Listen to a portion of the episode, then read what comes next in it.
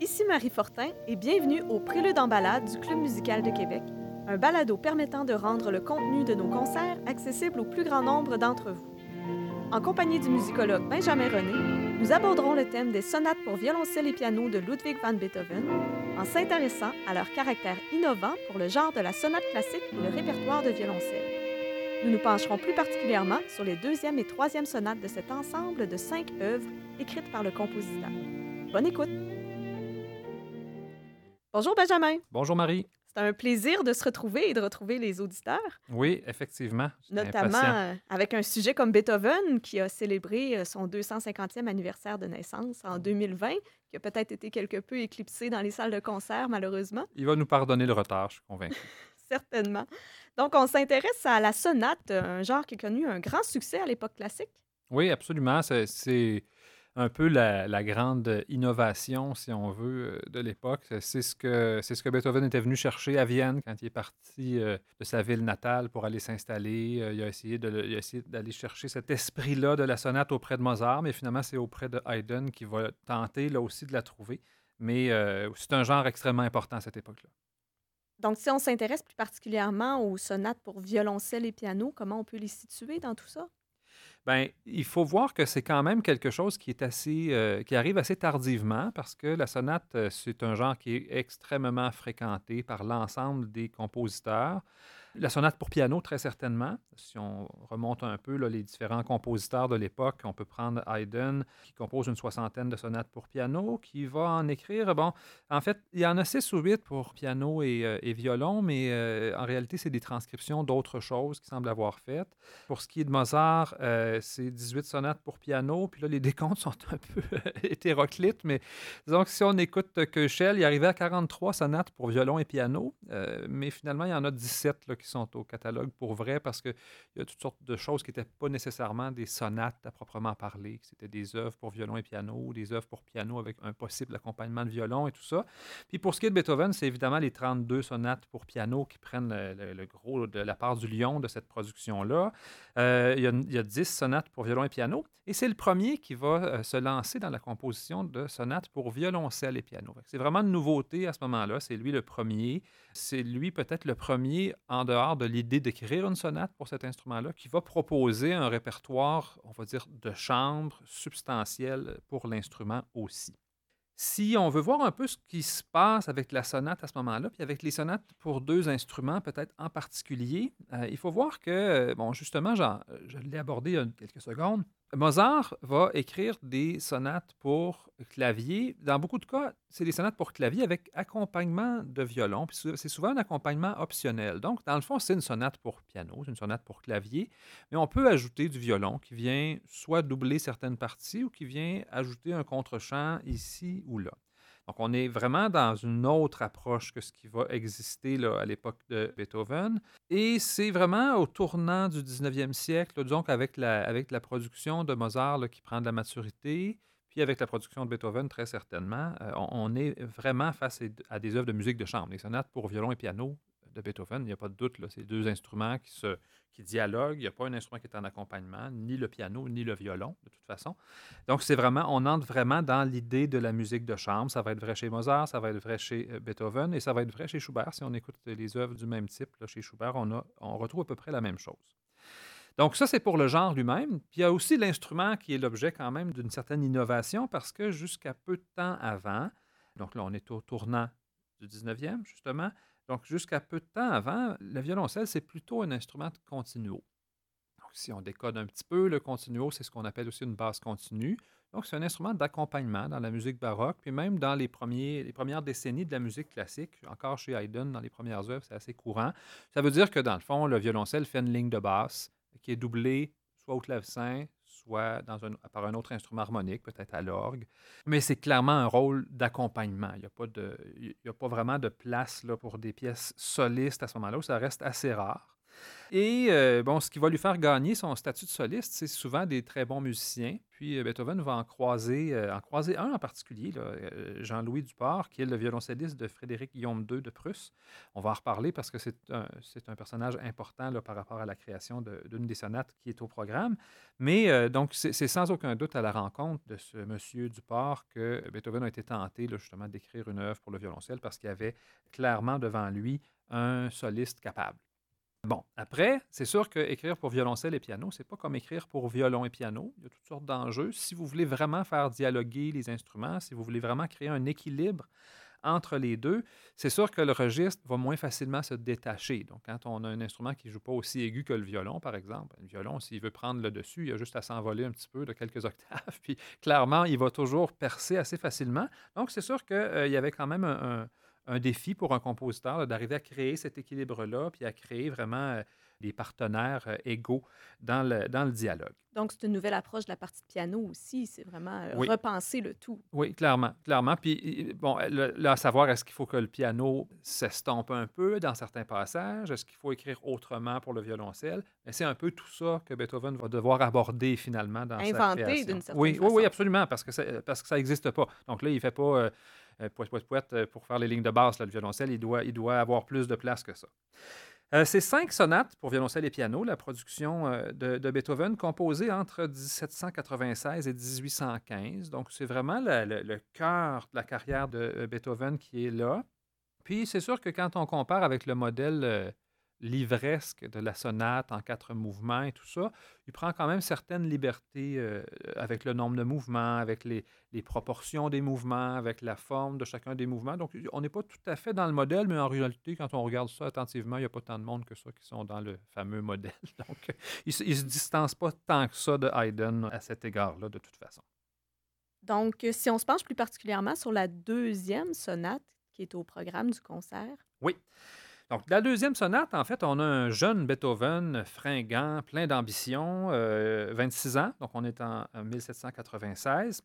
Et Beethoven est vraiment en, train d'essayer de construire sa carrière. Il est arrivé à Vienne quelques années plus tôt. Ça va assez bien de ce point de vue-là. Il, s'est fait quand même des contacts dans l'aristocratie. Puis, ben, on comprend là, que au moment où il va écrire cette sonate-là, il est en train de, de, travailler pour faire, aller faire une tournée, pour étendre un peu sa réputation à l'extérieur de Vienne.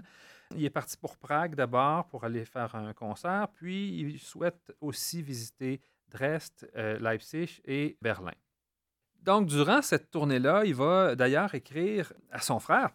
Puis on voit bien le côté ambitieux de, Beethoven. Il lui dit Je suis très bien, euh, mon art me fait euh, gagner des amis, me fait gagner de respect. Qu'est-ce que je peux demander de plus Et en plus, ben, je devrais être bon pour faire un bon paquet d'argent. Donc, rien, pour, euh, rien pour gâcher son voyage, si on veut. C'est la partie à Berlin qui va nous intéresser peut-être un peu plus parce qu'à Berlin, il va rencontrer le roi de Prusse, Frédéric Guillaume II, qui est un, roi assez, euh, assez attaché aux arts, assez attaché à la musique aussi. C'est d'ailleurs le neveu de Frédéric II, euh, qu'on appelait le roi musicien, qui a vraiment eu une cour très, très, très active avec un orchestre euh, légendaire à son époque. Mais donc, Beethoven va vouloir sans doute s'attirer ses bonnes grâces et va écrire pour son violoncelliste, son premier violoncelliste, Jean-Louis Duport, dont on parlait tout à l'heure. Il va donc, lui, composer ses, les deux premières sonates, les deux sonates pour violoncelle, opus 5 qui vont être joués là, durant, cette, durant ce voyage-là. Ça va être très apprécié, semble-t-il.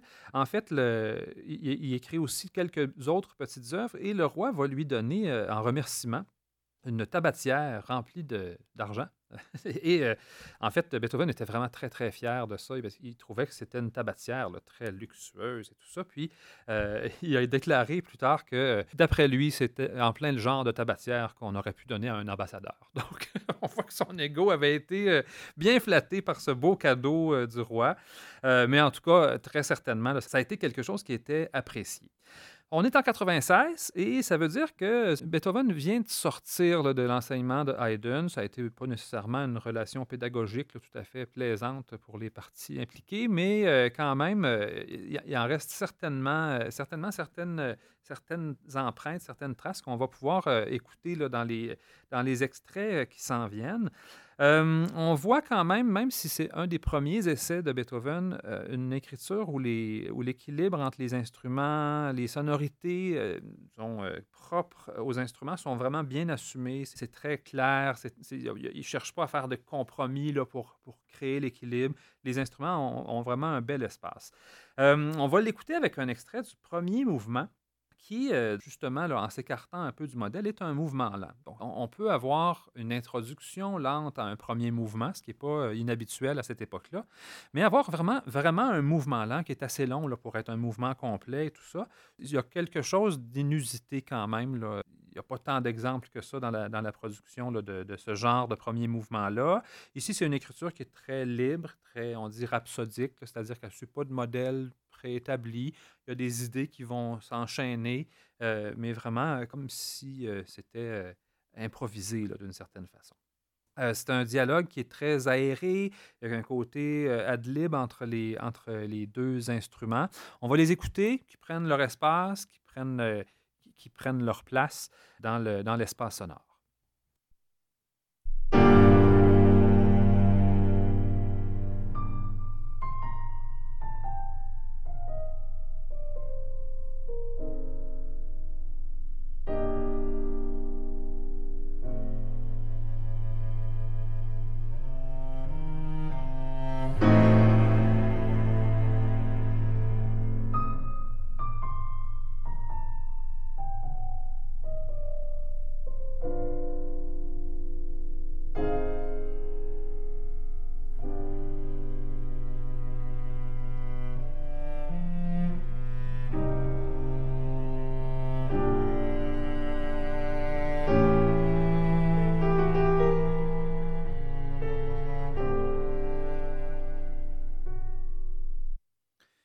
Éventuellement, dans cette section-là, on va arriver à un passage où justement les deux instrumentistes vont se, partager le rôle d'accompagnement puis le rôle de l'avant-plan de façon peut-être un petit peu plus régulière.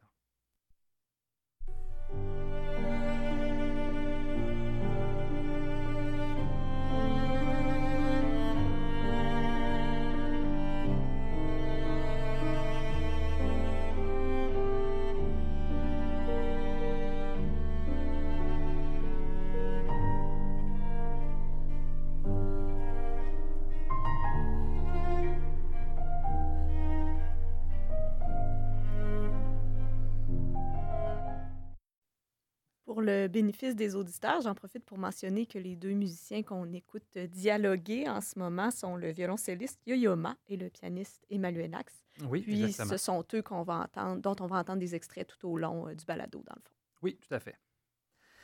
Enchaînons avec le, deuxième mouvement qui, a toutes les allures d'un premier mouvement dans ce cas-ci. Donc, un mouvement allegro, une, assez longue forme sonate, donc dans l'idée de, des thèmes contrastants qui vont être présentés puis qui ensuite vont être développés. C'est tout à fait ce qu'on va retrouver ici. Puis, on commence avec un premier thème qui a un côté dansant, mais une sorte de danse assez calme euh, en mineur.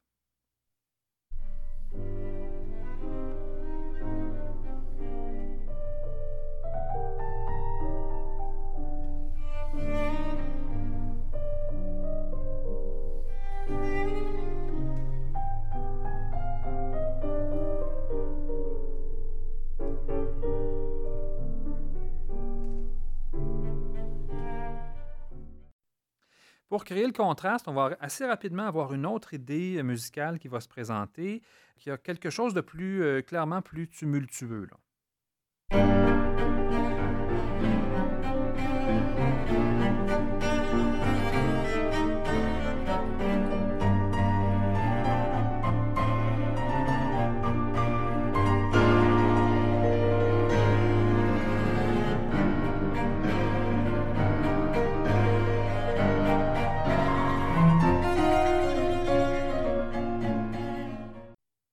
Arriver ensuite une troisième idée musicale, cette fois-ci en majeur, qui a un côté plus léger, mais encore euh, assez chantant.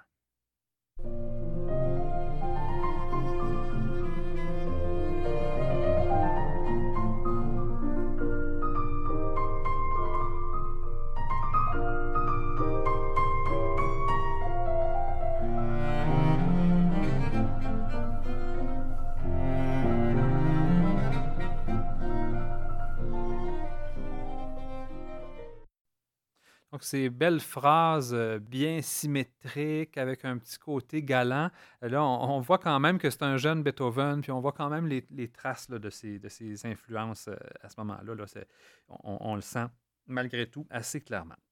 Euh, on va écouter maintenant un bout du développement parce que, bon, là, on était dans des idées musicales. Chaque idée va être présentée. On veut créer le contraste. On veut euh, changer un peu l'atmosphère. Mais euh, le développement dans une forme sonate, c'est le moment où on va un peu lancer tous ces motifs-là, tous ces thèmes-là dans l'arène, puis créer justement une sorte une sorte d'affrontement entre eux, ou en tout cas certainement un passage qui est plus dynamique, plus intense, avec des échanges assez serrés. Ici, on va entendre justement ces échanges-là entre les instrumentistes qui vont être sur des séquences de plus en plus courtes. Donc, ça vient vraiment créer un effet d'intensification.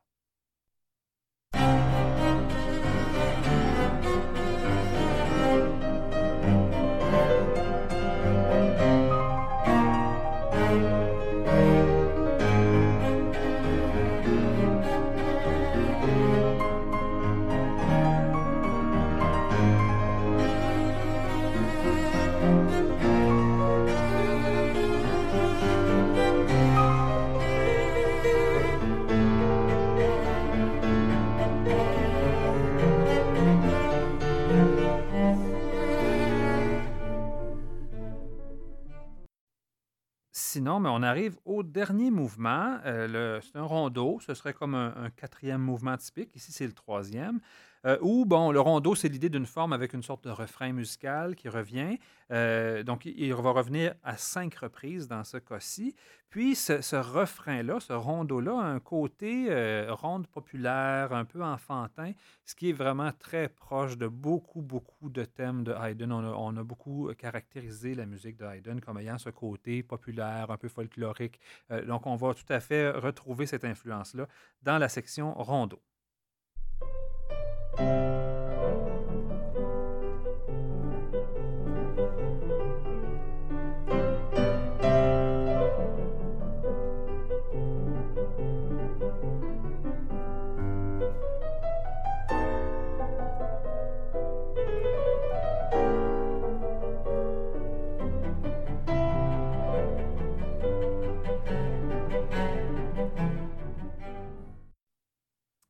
Et on va écouter maintenant euh, euh, le deuxième euh, épisode, donc le deuxième passage entre les rondeaux.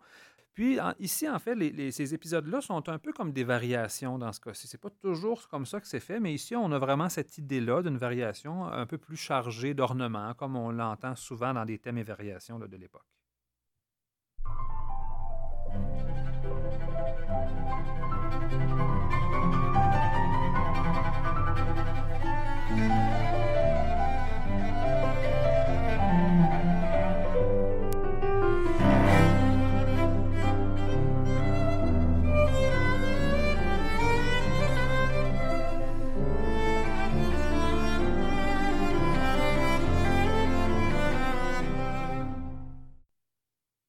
Donc, c'est ce qui clôt la partie sur euh, la deuxième sonate. Est-ce qu'il y a un pas important entre la deuxième et la troisième sonate? Une différence importante dans le traitement des instruments ou de...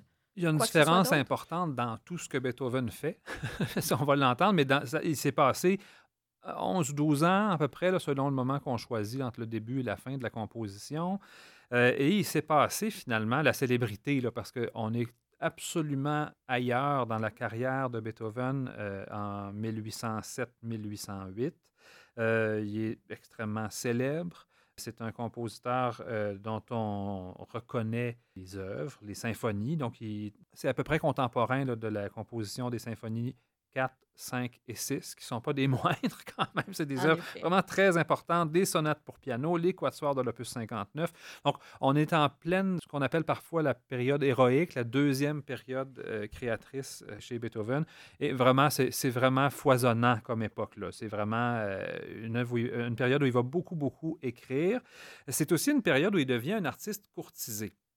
Donc, il peut se permettre d'avoir des exigences. Euh, il peut, euh, bon, on, raconte qu'à ce moment-là, euh, il va il cherche à organiser un concert de ses œuvres pour faire découvrir ses nouvelles œuvres et tout ça. Puis c'est extrêmement compliqué à cette époque-là à Vienne. Il n'y a pas vraiment de salle, pas de salle pour des concerts publics assez grandes et tout ça. Il n'y a pas d'orchestre permanent, sauf les orchestres de cours.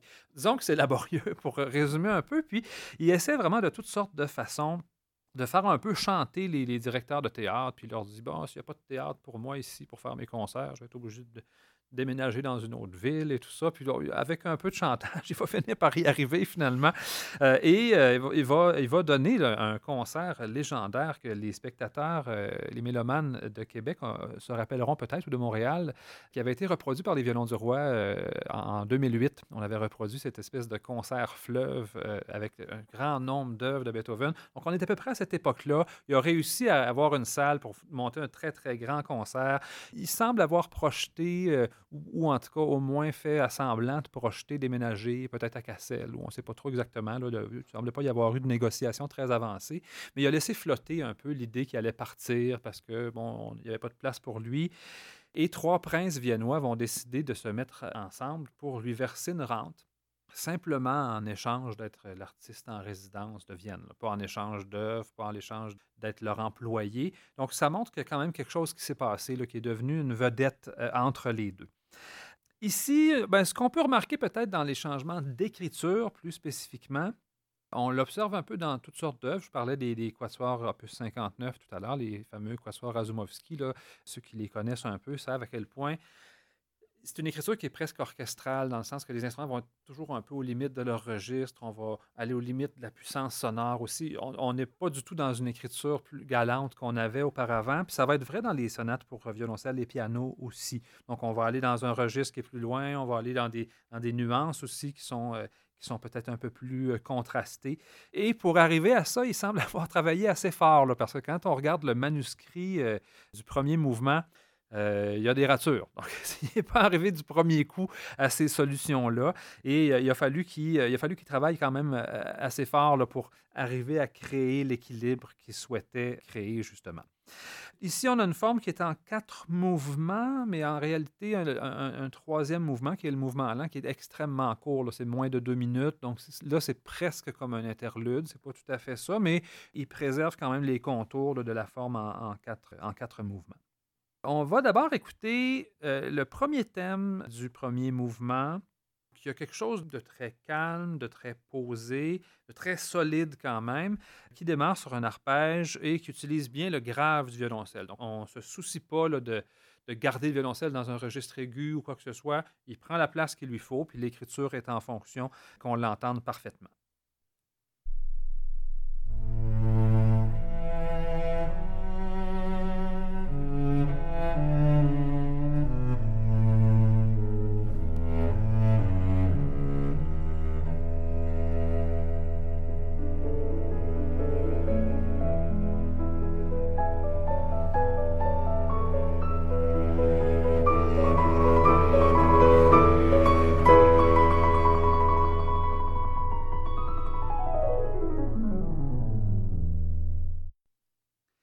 Parce que le moteur de la sonate est presque toujours cette idée quand même de thèmes opposés, de thèmes contrastants. On va en avoir un justement qui va euh, amener euh, une toute autre énergie, donc justement beaucoup plus énergique, très volontaire, très fonceur, et qui va servir d'antagoniste.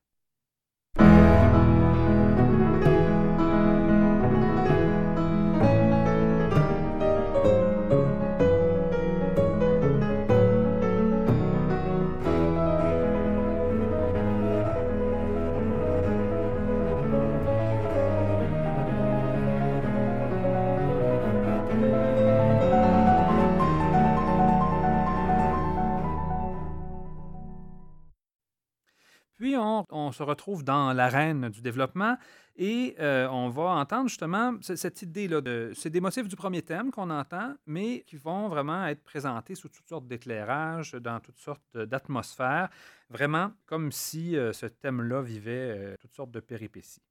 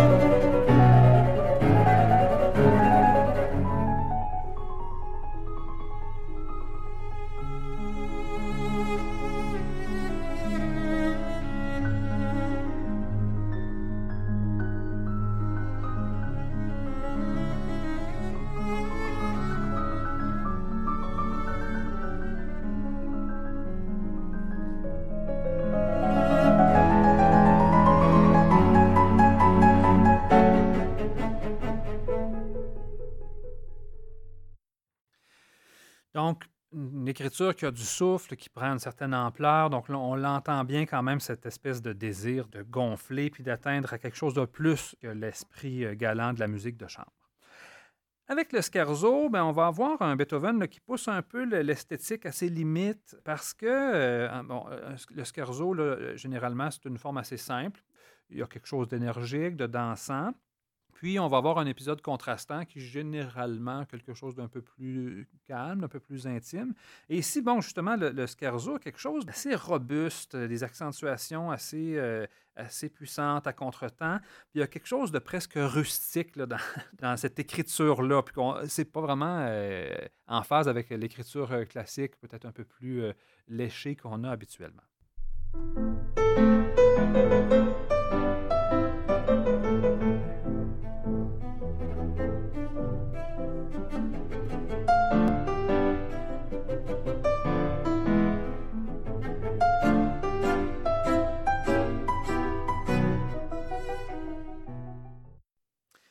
La partie euh, trio, la partie contrastante euh, en majeur, va amener quelque chose d'un peu plus doux, mais va garder le petit côté paysan, euh, peut-être entre autres à cause des doubles cordes qui donnent un petit côté vieille la roue à tout ça.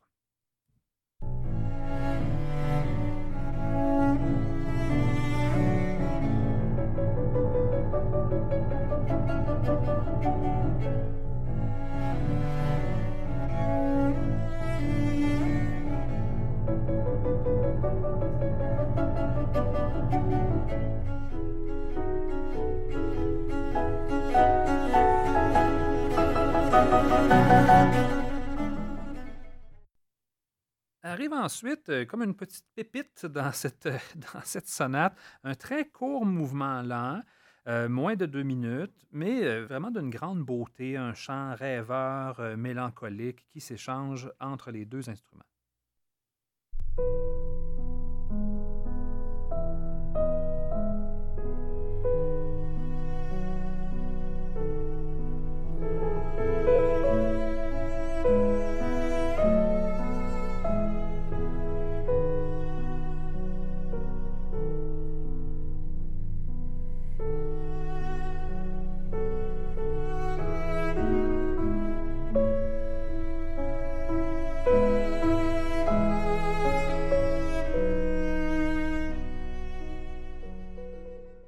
On termine après avec un, dernier mouvement, le quatrième mouvement, Allegro vivace, euh, assez, euh, assez proche du modèle standard de la forme sonate, ce qui n'est pas rare pour un dernier mouvement, qui va aussi euh, présenter des thèmes assez contrastants. Le premier, qui a un côté assez vif, assez entraînant, tout en étant très mélodique.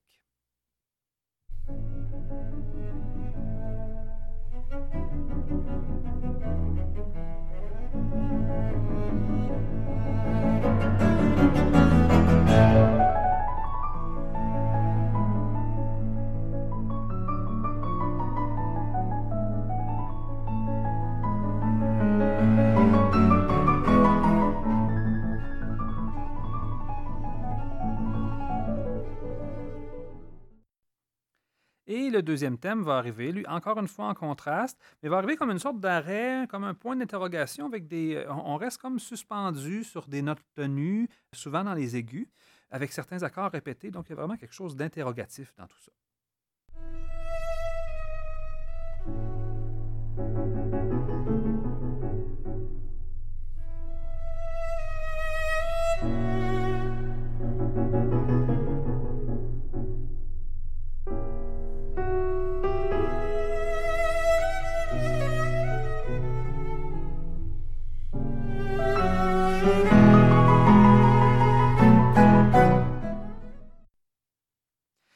Finalement, un développement assez typique, encore une fois, qui va là aussi reprendre cette fois-ci le premier thème euh, sous différents éclairages rythmiques, euh, harmoniques, dans une sorte de feu roulant euh, assez passionnant.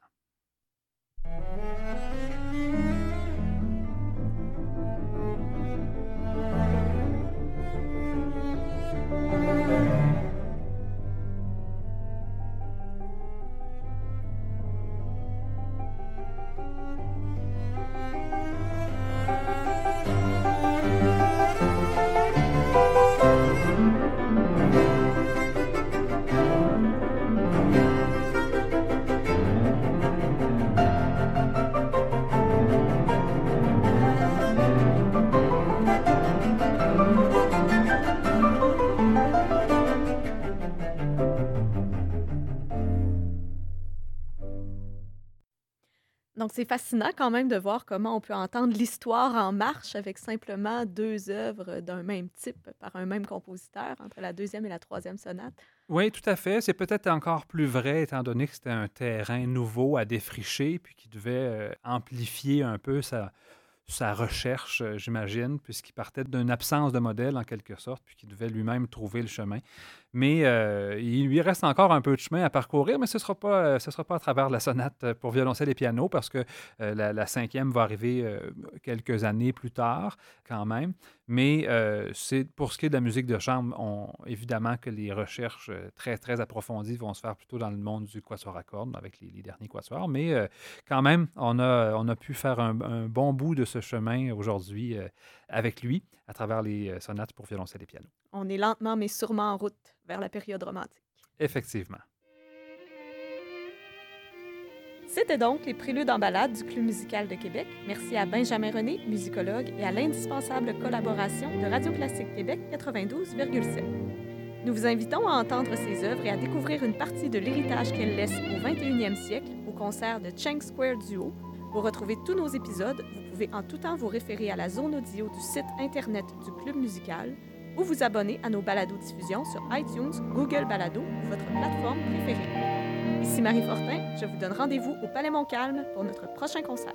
À bientôt!